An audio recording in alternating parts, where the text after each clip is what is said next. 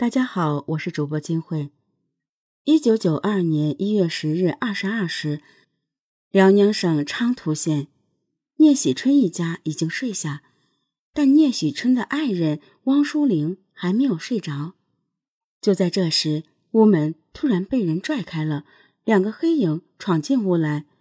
随着屋里的灯被拉亮了，他看到两个凶神恶煞一般的男人站在他面前。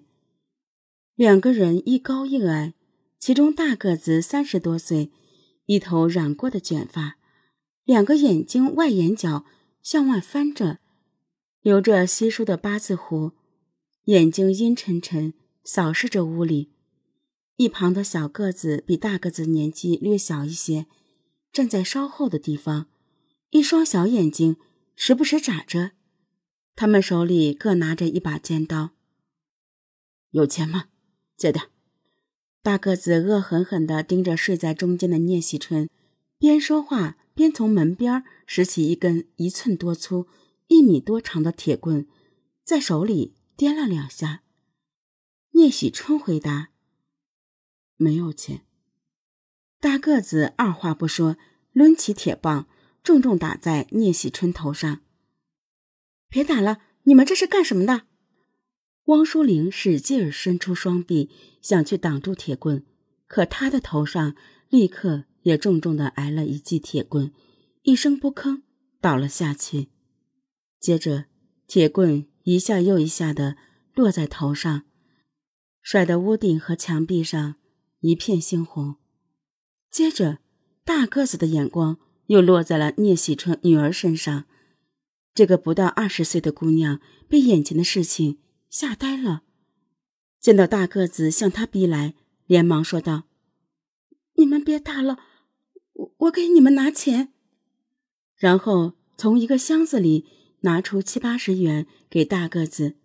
大个子接过钱，一把扯烂他的背心，扒掉他的内裤，把他扔到床上。然后小个子示意了一下，小个子见状扑了上去。过了一会儿。小个子站了起来，大个子又接着扑到姑娘身上。等大个子发泄完兽欲后，两人用砖头狠狠打了受害者一家三口的头部，然后很快在黑暗中消失了。第二天早起，聂喜春女儿的朋友去他家找他时，发现满屋鲜血，聂喜春夫妇已经死亡，他们的女儿。尚存一息，后来在医院经抢救无效死去。案发第二天，一九九二年一月十一日二十三时许，两个黑影又出现在距聂喜春家近二百公里的辽宁省抚顺市顺城区金城根家的门前。轻轻的敲门声把金城根从睡梦中惊醒，他感到奇怪。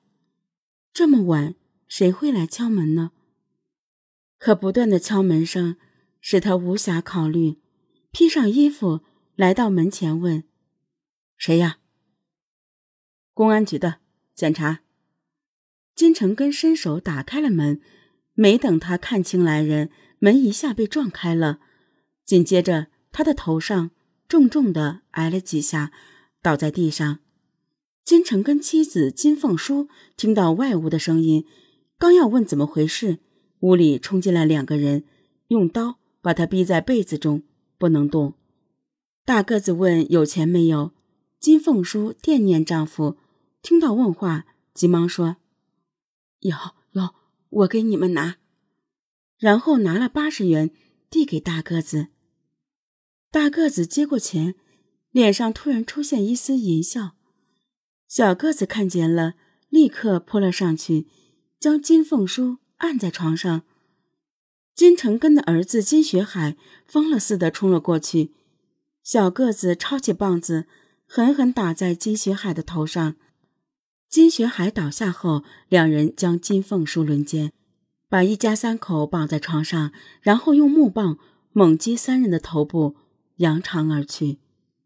第二天上午。父亲、乡亲们发现后，将金家三口送往医院。金凤书和金学海脱离危险，金成根因伤势过重，于二月十日去世。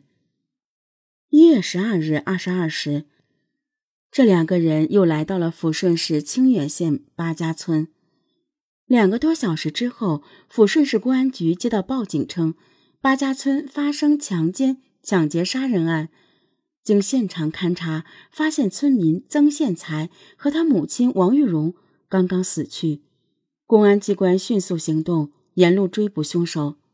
凌晨三时，一队民警路过清远镇新村街满意商店，洞开的店门引起他们的怀疑。进到店内。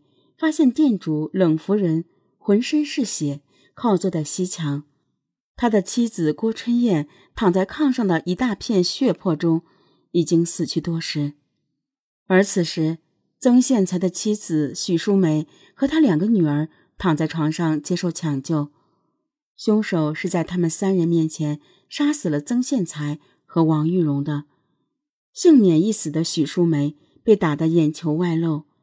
三个女儿中，两个被轮奸，剩下一个没有被强奸的年仅十四岁的小女儿曾静，被凶手重击头部，送到医院不久后就去世了。仅仅两天时间，抚顺市接连发生三起特大凶杀案件，六人死亡，三人重伤，三人被轮奸。面对辽宁省铁岭昌图县。抚顺市清源县和顺城区发生的四起杀人案件，辽宁省公安厅刑侦处处长刘振江高度重视，他立刻派人到当地调查，得到的反馈是四起案件非常相似，符合串并条件。这让刘振江倒抽了一口凉气。